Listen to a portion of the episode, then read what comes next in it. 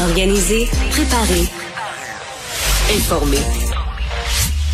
Les vrais enjeux, les vraies questions. Mario Dumont. Les affaires publiques n'ont plus secret lui. Cube, Cube Radio. Bonjour tout le monde, bienvenue à l'émission. Bonne fin d'après-midi. Bienvenue à Cube Radio euh, pour ces deux heures, euh, journée quand même mouvementée en actualité. Quelques bonnes nouvelles, quelques moins bonnes. On va vous raconter ça dans les deux heures qui viennent. C'est Alexandre Dubé qui est là aujourd'hui. Bonjour Alexandre. Salut Mario. Mais dans les nouvelles, on en aura une forcément ce soir quand on aura le décompte des votes dans Marie-Victorin. ben oui, parce que c'est jour d'élection partielle aujourd'hui. Les électeurs ont jusqu'à 20 heures ce soir pour choisir à la suite euh, du départ de Catherine Fournier qui est rendue mairesse de Longueuil maintenant. Euh, selon les derniers sondages, ça se jouait beaucoup entre la CAQ et le PQ. Monsieur Legault a commenté d'ailleurs, il visitait une école à Montréal. Il a commenté un gros test pour le PQ selon lui et il a écorché les partis d'opposition relativement à l'ambiance à l'Assemblée nationale la semaine passée. Et tout de suite, je vais rejoindre l'équipe de 100% Nouvelles et Raymond Mario Dumont qui est avec nous depuis les studios de Cube Radio. Bonjour Mario. Bonjour. Alors, c'est jour de cette partielle tant attendue dans le comté de Marie-Victorin à Longueuil. 12 candidats en lice, mais est-ce qu'on peut dire que la pression n'est pas surtout sur M. Nantel du Parti québécois et son chef aussi, M. Saint-Pierre Plamondon, ce soir? Oui, mais, mais, sur la CAQ aussi. Pour moi, les deux ont une pression. Le Parti québécois a la pression de sauver une circonscription qui leur appartient depuis toujours, hein, depuis qu'elle existe en 1980, euh, et on pourrait dire même avant, parce que ce secteur de Longueuil, là, c'était euh, les comtés ont été redécoupés, mais c'était le voisin du comté de René Lévesque, donc c'est un coin où le Parti québécois beaucoup d'ancrage, beaucoup d'histoire. Ils l'ont échappé une fois là, dans la vague des la rafale d'élections partielles toujours perdues à l'époque de René Lévesque. Ils ont perdu celle-là aussi, ce qui a fait qu'il y a, a une tout petite hiatus d'un an où il y a eu un député libéral, mais sinon ça a toujours été péquiste. Sauf que Raymond dire ça il faut quand même pas effacer la réalité. Le Parti québécois n'est plus ce qu'il était. Et il y a un an, si on s'était parlé de Marie-Victorin, il n'y avait pas d'enjeu, là. Ça passait à la CAQ. La CAQ, à 50% chez les francophones, raflait tous les côtés francophones. Euh, personne ne pouvait résister. Donc, si on s'était parlé il y a un an, on aurait dit, ben, il n'y a, pas d'élection serrée là. là. C'est la CAQ. Donc, le fait que la CAQ, maintenant, euh, M. Legault bat, se bat pour essayer de peut-être ravir le comté au PQ et en parle comme ça, comme ça, c'est quand même un signe qu'on est retombé sur la terre pour la CAQ. On est encore en bonne posture d'un sondage. On pense qu'on pourrait regagner les, les 75 comtés qu'on a déjà, euh, mais euh, on n'est plus, on n'est plus dans la stratosphère. Tu comprends? Faut, faut, faut se battre sur le terrain des vaches pour espérer gagner. Donc on est revenu sur terre. Donc pour moi, il y a de la pression sur les deux. Parce que si la CAQ était, mettons que la CAQ gagnait pas du tout, et était plusieurs points en arrière, tu on va dire ouais, on, se calme. Là, euh, ils ont connu un beau, euh, beau mandat là, haut dans les sondages, mais, euh, mais c'est quand même une élection partielle, Mario. C'est pas une élection générale, il faut le dire. mais... Ça survient aussi. Ça survient aussi après que, le, que, la CAQ ait connu une semaine difficile la semaine dernière à l'Assemblée nationale, avec toutes les révélations concernant les, le CHSLD Heron, entre autres. C'est exact. C'est exact. Donc, semaine difficile, même un dix jours difficile. Mais c'est un gros test. C'est pas une élection partielle ordinaire parce que, d'abord, on a un mandat, là, pour nos députés, euh, un mélange de, de, hasard. Il n'y a pas eu de décès, il n'y a pas eu de maladie grave durant le mandat. Il n'y a pas eu non plus. Il y a M. Couillard qui est parti tout de suite à l'élection, ça a fait une partielle dans Robertval. Puis il y a Sébastien Prou du Parti libéral qui a quitté. Ça a fait la dernière élection partielle, c'est celle-là. C'est le remplacement de Sébastien Prou. L'élection s'est tenue en décembre 2019. Alors, c'est assez, euh, quasiment deux ans et demi sans aucune élection complémentaire. C'est assez rare. Là. Je pense que c'est là une des plus longues périodes. sais, sur les 125, il arrive toujours quelque chose. Là, il n'y a rien arrivé pendant la pandémie. Il n'y a pas eu de partiel. Et pendant cette période-là, de, de, de, deux ans et demi, Dominique Anglade, Paul Saint-Pierre Plamondon, Éric Duhem et Gabriel Nadeau-Dubois sont devenus chefs de leur parti. Donc, je viens de te nommer les quatre partis d'opposition. là. Ils ont tous changé de chef. Donc, pour ces quatre chefs-là, c'est la première rencontre avec l'électorat. Pas dans une élection générale, dans un comté seulement, mais quand même, jamais depuis qu'ils sont chefs, les électeurs ont parlé. Ils ont eu des sondages, les sondeurs, OK, mais jamais les électeurs ont parlé. Donc, parce que c'est la seule partielle, parce qu'on est proche de l'élection générale, parce que c'est le premier test pour tous les chefs, après une circonstance particulière, des fois des partiels, on en a quatre le même soir dans tous les coins du Québec, une en ville, une à campagne, tu sais. Euh, là, euh, disons que celle-là est, c'est pour ça que pas pour rien qu'elle est suivie autant. a quelque chose d'assez unique. Oui, et certainement beaucoup de pression sur Mme Anglade, qui doit quand même avoir un score décent ce soir, elle qui a été très critiquée au cours des derniers mois. Et là, un peu plus tôt aujourd'hui, Mario, on va écouter ce que François Legault avait à dire. Il a fait des reproches à Mme Anglade. Euh, il lui reproche ses attaques des derniers jours. Écoutons ce qu'il a dit. Ce que je déplore surtout, c'est ce que les oppositions ont fait durant toute la semaine. Franchement, Daniel Mécan puis Marguerite Blais ont fait tout ce qui était possible d'être fait en début euh, de première vague. Et je trouve ça triste qu'on fasse de la petite politique parce qu'il y a une élection partielle aujourd'hui. Je voyais en fin de semaine, écoutez, Dominique Anglade, que je connais depuis longtemps, dire que euh, d'aller voter dans Marie-Victorin parce que je dis des mensonges. Écoutez, on est rendu là vraiment dans les égouts. Le premier ministre doit répondre aux questions. Puis présentement, on l'a pas la vérité. S'ils avaient rien à cacher, je comprends pas pourquoi ils n'ont pas déjà déclenché une enquête publique indépendante. On a le droit de savoir la vérité.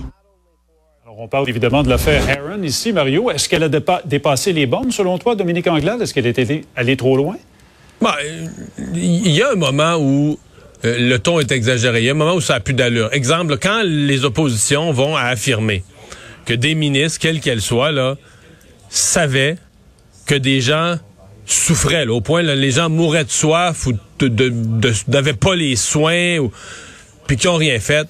Ça, euh, moi, je, quand j'entends ça, je décroche. C'est-à-dire que je pense pas qu'il y a aucun des députés de nos 125 de tous les partis à l'Assemblée nationale qui, étant mis au fait de, la, souffrance humaine qui se vivrait, euh, ferait rien, dirait ah ben là c'est comme ça, tant pis, qui meurt. C'est pas vrai là. C'est pas vrai là. Fait que ça c'est l'exagération. Maintenant dans le débat parlementaire, est-ce qu'on peut s'attendre à ce que face à des révélations comme celles qui sont sorties, que l'opposition va pas brasser? Et si la CAQ était dans l'opposition, il poserait des questions aussi, puis il poserait des questions dures. Peut-être que autres aussi, des fois, ils déborderaient. ce que je viens de décrire comme débordement où tu vas un pas trop loin, peut-être même qu'ils le feraient eux, aussi. Donc, euh, tu sais, avant de, de... Puis, je pense que le lien de dire que cette histoire-là est sortie à cause de l'élection partielle, ça, je décroche totalement. Je pense que c'est un, hasard. C'est sorti quand c'est sorti. Les révélations ont été faites sur Aaron, puis l'opposition pose les questions au moment où les révélations apparaissent. Donc, de, de, faire le lien avec une élection partielle, je pense que ça, c'est un peu gros. Et dans les dans tout ce qui est relié à Aaron, faut, faut tout mettre dans le... Dans, moi, autant, je vais dire, je suis convaincu que des ministres ne savaient pas ce qui se vivait, elles seraient intervenues. Mais autant, je vais dire, je vais leur faire un reproche grave, là. Quand l'histoire est sortie, elle devait nous dire tout. On a eu des courriels. Le 30 mars, un avertissement. L'avertissement était incomplet. Parce que, tu comprends, Raymond, que quand nous, là, on dit, OK, la ministre savait rien. Bon, OK, la ministre savait rien. Hop, top, top, top. Un an et demi après, ben là, la ministre savait rien, mais quand même un courriel, on en savait un petit peu. Ah, ah, ah. Puis là, un autre courriel, quelques jours après, elle en savait un peu plus. Je maintiens qu'elle savait pas probablement ce qui se vivait dans les chambres, l'ampleur de la souffrance.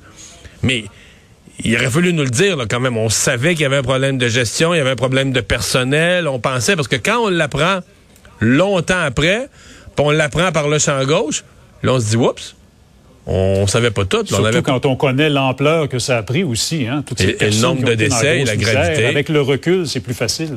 Ben voilà, voilà. Donc, euh, est-ce que le gouvernement a fait des erreurs là-dedans? La réponse, c'est oui, parce que le gouvernement a fait des erreurs qui amplifient les questions venant de l'opposition. La réponse, c'est oui. Ouais. Alors, on verra quel sera le, verdict ce soir des électeurs de Marie-Victorin. Chose certaine, c'est une très belle journée pour aller voter. On va voir le, le Pas d'excuse. Mario, non, pas d'excuse. La météo n'est pas une excuse cette fois-ci. Parlons de la présidentielle française. Mario, c'était une grosse journée hier. Évidemment, vous étiez dans l'émission spéciale. Victoire d'Emmanuel Macron, de Martine le Pen, Marine Le Pen, qui ont réussi à se qualifier pour le second tour. Est-ce que M. Macron se dirige, selon toi, vers un deuxième mandat ou ça risque d'être un petit peu plus serré qu'on pense? Ben, les conditions sont réunies, sont, sont favorables à lui. C'est sûr que pour l'instant, le ciel est bleu pour lui, dans le sens que euh, il, y a, il y a déjà le 4 points et demi, 5 points d'avance dans le premier tour. Donc, ça veut dire qu'il y a déjà plus d'appui de base euh, que Mme Le Pen. Et quand on regarde les fameux bassins là, de ceux qui, qui ont recommandé, donc t'as Mélenchon qui a dit aux gens de pas voter Le Pen. Alors là, t'arrives à la, somme de tous ceux qui ont recommandé de voter Macron, t'arrives à une trentaine de pourcents. La somme de ceux qui ont recommandé de voter Le Pen, arrives à 9% tu sais, 30% 9% Donc, il est déjà en avance, puis le bassin est plus grand. Reste que ces bassins-là, Ouais, euh, pas parce que quelqu'un, pas parce que Mélenchon dit à ces gens faites pas ceci, faites cela. Je veux dire, c'est pas des ces gens-là non plus, c'est pas des pions là. Il faut pas les, les, électeurs font pas ce qu'on leur dit tout le temps. Les électeurs font ce qu'ils pensent. Donc, ce qui reste pour Madame Le Pen, c'est vraiment là de déstabiliser. Puis on, dans les points de presse quotidiens ou dans le débat du vin, là, de déstabiliser complètement Emmanuel Macron. Ce matin, là, durant mon émission, je présentais un, sondage Ipsos sur les perceptions, les forces et les faiblesses de chacun. Et c'est assez ahurissant, les forces et les faiblesses de chacun. À la question, est-ce que ce candidat comprend les besoins des gens? Emmanuel Macron score 3% Raymond. 3. 3% qui répondent oui. Pas de ça. Donc, ça veut dire une immense faiblesse. Mais en même temps, à la question, est-ce que ce candidat a un statut, une stature présidentielle? Mais là, Macron est à 71% puis Marine Le Pen à 18 Est-ce que, autre question, est-ce que ce candidat est capable de gérer une crise grave à la tête du pays? Là, Emmanuel Macron score à 65% puis Mme Le Pen à 7 donc, tu as la notion le qui est proche des gens. ben, c'est ça, compréhensif de leurs besoins. Ça, c'est gros avantage de Le Pen. Après ça, tu qui est une personnalité qui a la stature d'un chef d'État, capable de gérer des grandes crises. C'est avantage Macron, mais avec des écarts vraiment énormes, des scores très, très bas selon les critères pour les uns et les autres. Donc, les, ceux qui vont préparer les débats vont savoir sur quel clou aller frapper, etc. Puis là, évidemment, ben là, t'as toute la, on va dire toute la société civile, l'élite française, qui va taper sur Le Pen, et dire que c'est l'extrême droite, faut pas voter pour ça. Ce qui devient, tu sais, si elle finit avec 45% là, devient compliqué de, dire qu'une affaire, c'est un extrémisme honteux pour le pays quand ça récolte 10-12% Bon, OK, quand ça récolte 20% bon, encore. Quand ça récolte 45, tu dis, ouais, ça commence à faire... Euh, tu sais, il va falloir que la France compose avec le fait que Marine Le Pen est rendue une force politique bien réelle, avec les certaines certaines des préoccupations qu'elle amène, entre autres celle de l'immigration. Euh, ben, peut-être qu'il y a des choses en matière... Peut-être qu'elle n'a pas les bonnes solutions, mais elle amène certainement une préoccupation qui est réelle chez les Français, là. Ouais, ce sera deux semaines fascinantes en France. Un ah, mot avant de se laisser, Mario, sur la course sur la course au Parti conservateur parce que Jean Charest, au cours de la fin de semaine, sur les réseaux sociaux et dans des entrevues, on peut dire qu'il a vraiment laissé tomber les gants contre Pierre Poilievre, son principal adversaire. Qu'est-ce que ça indique? Est-ce que ça peut vouloir dire que M. Charest peut être euh, en eau trouble? Ben, euh, je sais pas si c'est tant Jean Charest qui est en auto. Pierre Poilievre déplace les foules. C'est spectaculaire. Les, médias du Canada anglais le comparent à une rockstar. Il fait une tournée. Là. Il y a du monde, du monde. En fait, c'est difficile à gérer pour lui de donner les, les, prendre les photos avec les selfies avec les gens. Regardez les foules qui déplacent. C'est vraiment, vraiment énorme. Donc, je pense que Jean Charest voit ça aussi. Moi, l'attaque de Jean Charest ce matin avec Emmanuel Latraverse, Philippe Vincent, on divergeait un peu d'opinion. Moi, j'ai trouvé que c'était une attaque, là. Peut-être que je suis plus sensible à ces questions-là. Moi, je trouvais que Jean Charest tapait euh, sur un clou important. Qu'est-ce que tu peux être premier ministre, premier ministrable, si tu as approuvé une manifestation qui a conduit à bloquer des ponts qui étaient stratégiques pour le transport, à bloquer la ville d'Ottawa. Évidemment, M. Poliev joue, joue ses mots, joue sa ligne. moi, j'appuyais Camionna, mais pas toutes leurs actions. Puis j'appuyais, mais j'appuyais plus. J'appuyais ceux qui respectaient la loi, c'est ce qu'il a dit à l'époque. Raymond justement. Tu sais, ceux qui respectaient la loi, mais, mais ceux qui appuyaient plus, ils ont oublié de le dire. Là. Ils ont oublié de le dire sur Twitter et sur Facebook qu'ils appuyaient plus. Ils faisaient semblant de les appuyer. C'est ça, les autres, les ont pas condamnés. Ouais. Ben non. Donc moi, je considère que Jean Charest... Mais bon... Euh, Évidemment, Jean Charest, en faisant ça aussi, il se met à dos tous ceux. Il y avait quand même dans l'Ouest canadien une mouvance forte de gens qui appuyaient ce mouvement-là, qui étaient contre les règles sanitaires, etc. Mais faut connaître Jean Charest, quand il commence à attaquer quelqu'un, il, il lâchera pas avec ça. Il va, tenir, jusque dans les débats du mois de mai qui s'en viennent, euh, il va essayer à un moment donné de pogner Pierre Poilievre dans les câbles, dans les câbles sur cette question-là, et, de le faire perdre euh, son, calme. C'est là qu'il s'en va, c'est sûr.